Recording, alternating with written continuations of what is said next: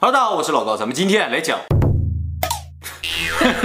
咱们今天这部是第三部讲月球的影片，讲了个登月，讲了个登月，讲了个月球的背面。那为什么我们今天做个月球的影片呢？是因为七月二十号就是人类登上月球五周年纪念日。不对，不对，五五十周年啊！这个对于五这个数字，我好像。那么整整半个世纪前的七月二十号呢，美国登月了啊！这是人类第一次呢登上地球以外其他的星球。但是很遗憾呢，除了一九六九年到一九七二年这几年的阿波罗计划六次登月之外啊，人类就再没有去过月球。那我们今天在这个登月五十周年的时候呢，再次讨论人类是否真的去过月球。我觉得登月这个事情啊。你越去理性的分析它，就越觉得它可疑。首先啊，登月的时候那个技术水平和当年的这个整体科技水平啊，太不相称了。的这种违和感，就让人觉得登月就像是假的一样，像场梦一样。一九六九年的时候，那个时候科技最先端的水平，什么感觉呢？就是红白机。NASA 相当于用游戏机登上了月球。其实，在那个时候啊，发射火箭到太空是相当困难的事情。就更不用说，你发射火箭载着人去了月球，还降落在月球上，人出来还溜达溜达，甚至后来还开车嘛，在月球上开车，而且呢还从月球上发射，还回来了地球，各种困难。所以啊，这个事情不是我们没有想象力，而是现实都超出了我们的想象力的那种感觉。就像《阿凡达》这个电影还没上映，人类都已经迁到了潘多拉星球了。卡梅隆的科幻片直接变成纪录片了，你感觉啊？哦，如果我们把它当一个科幻片看的话就好了。啊，对啊，你以当事人看的话，你就应该是科幻片，但那是现实。其实我也不是想特别强调当时技术有多低，而是我们看五十年后的今天，想去月球都是超难的一件事情。你就不用说人去啊，飞行器想去都很难。今年四月份的时候，以色列一个民间组织叫 Space IL。它就相当于像那个马斯克的 Space X 一样，这个公司呢，这个也是很有钱的，也很有技术，然后发射了一个飞行器，就想着陆在月球上，结果失败，直接撞在月球上坠毁。如果它成功了，将是第一个民间着陆在月球上的飞行器，但是失败了，也就是说到目前为止，民间就没成功过。国家为单位的能够上到月球上的飞行器有哪些国家有呢？就三个国家，美国、前苏联和中国。请注意啊，这不是俄罗斯，前苏联呢，而且美国和前苏联的飞行器都是六十年代和七十年代的东西。中国呢，在二零一三年和一八年呢，分别发射了嫦娥三号和四号呢，带着玉兔成功着陆在月球上。所以说，除了中国，剩下都在六七十年代。好，就算退一万步啊，就是当时美国的技术水平就领先其他所有的国家，所以它能登月啊。五十年过去了，这个地球上再没出现第二个国家能够登月，这不很奇怪吗？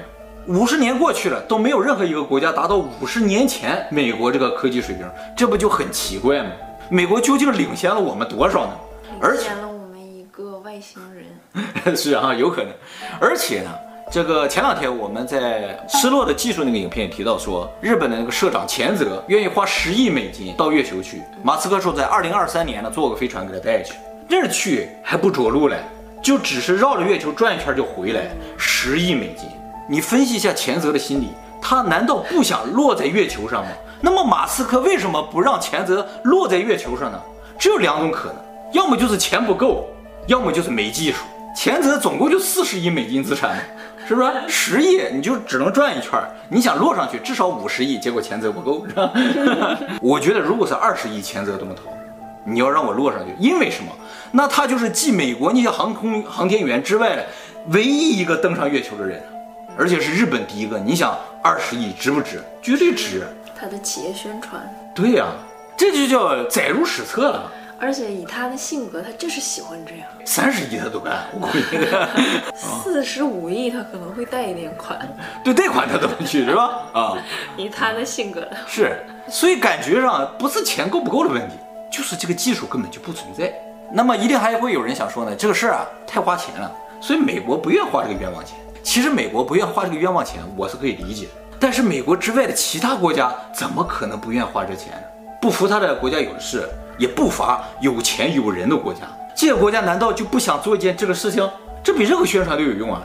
对啊，我有机会超越你。是啊，我觉得这是一个很好的机会，但偏偏没人做。为什么呢？不是没钱，肯定不是没钱，也肯定不是没人。一定就是这事儿很难实现。你想，那个飞行器想着陆一下都那么难，你根本就说弄个人上去了。所以五十年过去了，除了美国，没有任何一个国家拥有这个技术啊，就不得不由得人怀疑这个事情。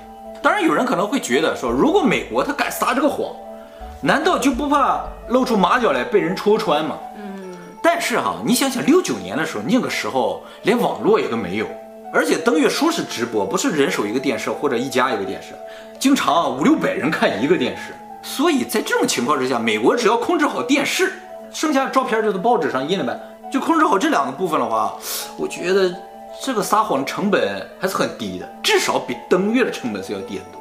嗯，如果没有电视，只有收音机的年代，嗯，就可以有一个解说在那儿解说就可以。对，他就说你就信了。着陆了，着陆了。对对对，他的右脚已经已经踏上月球了啊！这是人类的一大步。对，其实那个时候大部分人真是这么个情况啊。我们这个假设哈，美国登陆这个月球的事情是个骗局的话，他是怎么做到的？要说到美国是怎么做到这个事情呢？我们就要提到一个纪录片儿。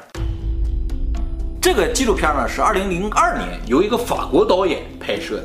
这个纪录片呢就是采访了当时阿波罗计划的政府要员，包括当时美国国防部长唐纳德·拉姆斯菲尔德，还有白宫幕僚长就是亚历山大·黑格，还有美国国务卿呢亨利·基辛格。那么这些人呢都在采访里承认登月是假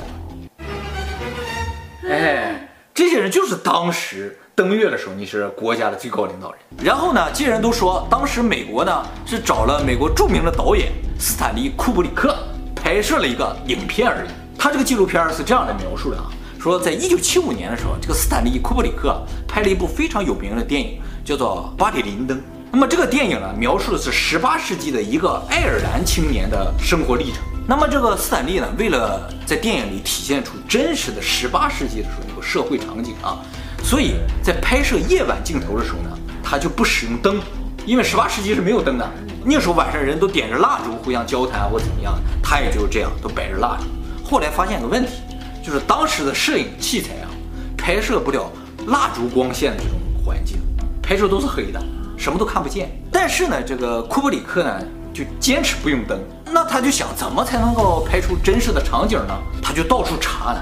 后来啊，他发现一个科技杂志上写着有这么一种镜头，可以拍摄极暗光线下的一些物体。他想，我就要这个东西。这个镜头全世界就一个，在哪儿呢？在 NASA。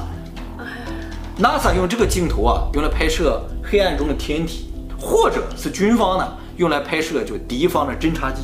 于是库布里克很兴奋的就跟剧组人员说：“我去找 NASA 借。”去了还真就借来了，就用这一支镜头呢，拍摄了著名的这个巴里林登。这个电影出来之后，获得了非常大的成功。所有影评人都说，这个电影里一个最大的谜团就是他怎么拍摄这晚上这个场景。说当时根本没有任何一个摄像机可以拍摄就烛光下的夜景。所以这些影评人也怀疑，就是说库布里克是不是拿到了 NASA 的这个极为机密的这支镜头。但是呢，直到1999年库布里克死，他也没有向外承认说他用了这支镜头。那你怎么知道的？哎。后来怎么知道呢？是在2001年的时候，库布里克的妻子叫做克里斯汀·哈兰，在整理库布里克的遗物的时候，发现了一个文档。这个文件呢，抬头上写着美国白宫，然后上面盖了个印儿，机密。也就是说，这是政府的重要材料。他就看了一下，他才知道啊，究竟发生了什么。说其实啊，美国当时的阿波罗计划，并不是为了去月球，是为了古巴危机。在一九六一年的时候。苏联第一次发射了一个载人的飞船进入太空，实现了人类首次进入太空。加加林嘛，大家注意，火箭技术和这个导弹技术是一个技术。你能够这么精准的发射火箭，就意味着你的导弹是无敌的。当时的苏联是社会主义国家，他就和这个古巴的关系特别好。于是呢，很快苏联就在古巴要建设导弹基地。如果苏联在古巴建设了导弹基地，那基本上美国全域都在它的辐射范围之内，美国根本没有办法防。于是美国白宫就着了急，说怎么解决这个危机？只有一个办法，就是我们立刻让苏联知道我们的导弹技术也不差。只有这一个办法，没有其他的办法。你嘴遁是没有用的，对不对？你必须让他看到你的人也能进太空，而且比他还牛，你得到月球才行。于是当时美国的总统就下令了，咱们必须比这个苏联更高级，所以我们举全国之力就要把人类送上月球。关于这个事情啊，美国当时 CIA 的副官啊，叫做弗农沃尔特斯，他也承认说，这个美国当时的阿波罗计划就是为了导弹而生，哎，没有其他的目的。那么这个 CIA 的副官要这么说的话，可信度就非常高，因为啊，有些国家机密不是所有领导人都知道的。嗯，CIA 是知道美国所有内部事情的人，他也强调这是美国没有办法的举措。因为旁边就有这么大的威胁，我们又能怎么办？那么这个事情一开始进展还是比较顺利的，但是呢，一直到一九六九年的七月份的时候呢，呃，CIA 啊突然向美国总统汇报说，糟了，人家苏联估计再过几天就要把人送上月球了，这是 CIA 当时的一个误报。就 CIA 当时呢，因为都是间谍机构嘛，他们就收集其他国家情报，不知道从哪传出个消息，说苏联马上就要把人送上月球了。这个时候，尼克松总统慌，总统的一个顾问呢就说了句话，说要不咱们拍个片儿给大家看一下，是吧？因为对于老百姓来说，就是一个影片的问题。当时所有的高官，大部分人都同意。这个 CIA 的副官，就刚才那个副官，他不同意。他说，作为一个民主国家，像这种事情迟早会败露的。总统撒谎是非常危险。据说呢，当时尼克松啊就闭上双眼。沉思了几分钟之后，站起来说：“给我们的时间只有两个礼拜了，赶紧准备吧。”就是他同意了。然后呢，说怎么办？说找谁来拍这个片儿？第一人选就是美国当时最牛的导演斯坦利·库伯里克。而且正巧是什么？登月一九六九年，一九六八年的时候，斯坦利·库伯里克拍了一个非常有名的电影，叫《二零零一太空漫游》。哎，这个片儿大家都应该看。一九六八年拍的，完全不输给现在任何的这种奇迹做的电影。美国总统看完这个影片，立刻拍板就躺了。啊，这个当时库伯里克的评价高到什么程度啊？就说这个世界呢是神用六天创造的，第七天库伯里克把它修正成现在这个样子。哎，就到这个程度。有这个技术也可以，其实。对呀、啊，主要是震慑嘛。对，主要是震慑，所以他们就拍板了，就这么干。但是呢，两个礼拜想搭个摄影棚拍一个片儿，不是那么容易的。正好一九六八年呢，那个月球的摄影棚没拆，那个摄影棚在伦敦，于是 CIA 几个人就跟着库布里克就到了伦敦，在那进行了秘密的拍摄，很快就拍完。做这种事儿还上人家国家去？没有办法，这摄影棚在这儿。那么在摄影棚里拍摄的内容就是宇航员在月球上行走啊，出登月舱的一些场景啊。那么这个影片呢，拍的宇航员就不是真的阿姆斯特朗，是 CIA 的年轻探员假扮。为什么要假扮呢？因为发射和月球在同时拍，时间不够。哎，月球拍月球的，发射在好莱坞拍的。当时啊，据说就动用了整个好莱坞全部的力量，所有拍的电影全部暂停。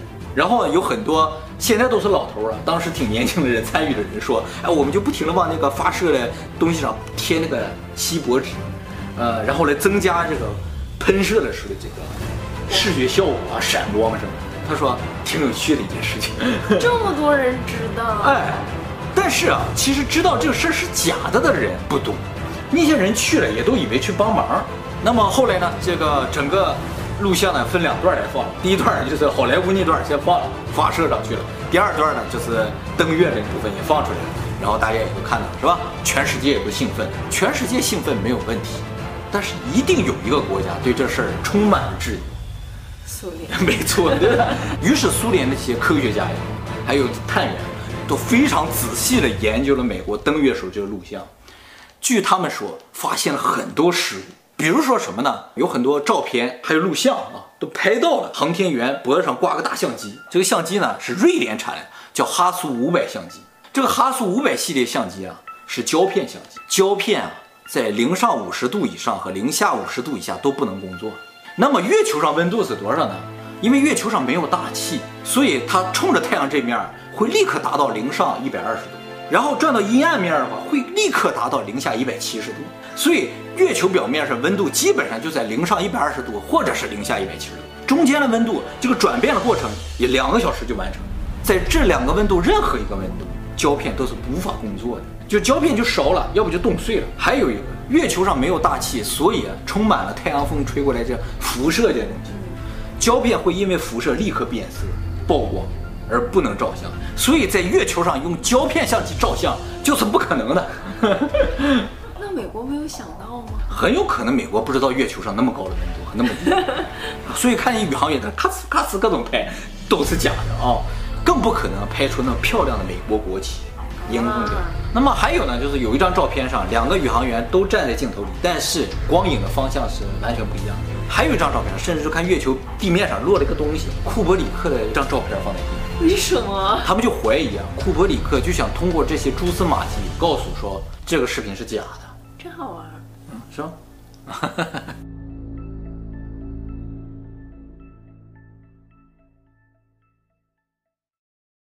后来人们注意到这个纪录片是四月一号播放的啊，就怀疑到它是假的了。然后后来电视台也承认说我们这个纪录片是伪纪录片。但是你要说这是个伪纪录片，里边有几个疑点。这个纪录片里出现的所有人，就包括美国国防部长、美国国务卿、白宫幕僚长，全都是本人，说的话也都是他们自己说的，不是配音的。他们为什么愿意配合拍这么一个伪纪录片，就不知道了，对不对？不管它是真是假的，但是我觉得这个故事说来还是蛮真的，因为它符合逻辑嘛，是吧？最后呢，我们来说一个科学上的证据。登月这个事情啊，怎么知道是不是真的？影像资料根本证明不了，因为这都可以造假。什么东西能证明？最直接的个证据呢，就是阿姆斯壮这帮人啊，这宇航员带回来的东西，什么东西？月球上的石头。你这个石头如果真的是月球上，你肯定去了，对不对？很遗憾。这些带回来的石头，经过五十年的世界最顶尖地质学家的研究，最终一致得出一个结论：什么呢？月球上的石头跟地球上没有任何区别。就说你说这块石头是地球上的，也完全没有问题。为什么地质学家觉得月球上的石头和地球上的石头它就该不一样呢？因为啊，即使月球是和以前地球是一体的，后来分离出来的啊，月球上没有大气，所以它在一个极端严酷的条件下，我刚才说了。每天都在零上一百多度、零下一百多度的这环境下，再加上有强烈的辐射、太阳风就吹的这腐蚀的情况之下，再加上你看月球上有多少陨石坑，各种陨石、彗星、什么各种小行星砸的基础之上，地面上随便捡起块石头跟地球一模一样，它就不合理，对不对？确实，几十亿年啊，它总该有点变化吧？结果没有啊，所以这个现在地质学家普遍认为。月球上带回你几个石头，它就是地球上的。后来呢，又有人想到一种可能啊，就说片儿也是拍了，月球它也去了。哎，那为什么拍这个片儿呢？就是担心啊，说去了之后啊，一旦有什么状况，用这个片儿赶紧顶上。结果去了？之后还真遇到状况了，遇到什么状况了？就是美国这个宇航飞船一落到月球上，突然发现月球上有人，有外星人。就换句话说，这个月球是另一伙人他们的这个生活的地方，或者是其他外星人基地在那个地方。这个时候呢，就画面就切到了？这个库伯里克这画片，然后美国呢背后就和他们商量一下，然后他说你以后就不要再来了，啊，我们也会尽快离开这个地方。然后美国就再也没去了。但这种可能就是说，美国和外星人达成了一个契约，说咱们互不侵犯啊，我以后也不会再来了。嗯，那就是技术他们还是有的呗，技术还是有的，这是往好的方向想的嘛，对不对啊？那么前两天好像七月十二号的时候爆出新闻，说 NASA 呢要把美国登月时候录像拍卖掉，据推测啊，应该能拍到两百万美金，这么便宜，这起拍吧？不是不是，他们估计能拍到这个位置。如果是真的，你拿回来放一放，看一看，哎，说不定能发现老多秘密了。为什么要拍卖呢？自暴自弃了，不是他可能就证明，哎，我我就是真的，或者他就叫库布里克的电影，无所谓了，拍了就拍了。我们也拍一个这样的悬疑的片。你现在拍不行了，谁都会拍，谁都能拍出来。你现在拍的任何他都会当假的，你拍的真的都会觉得假。所以外星人现在敢来了。哦，对对对，所以外星人赶来了，就 是来了之后你拍到了，你拍吧，你各种拍，没人相信你的 这种感觉。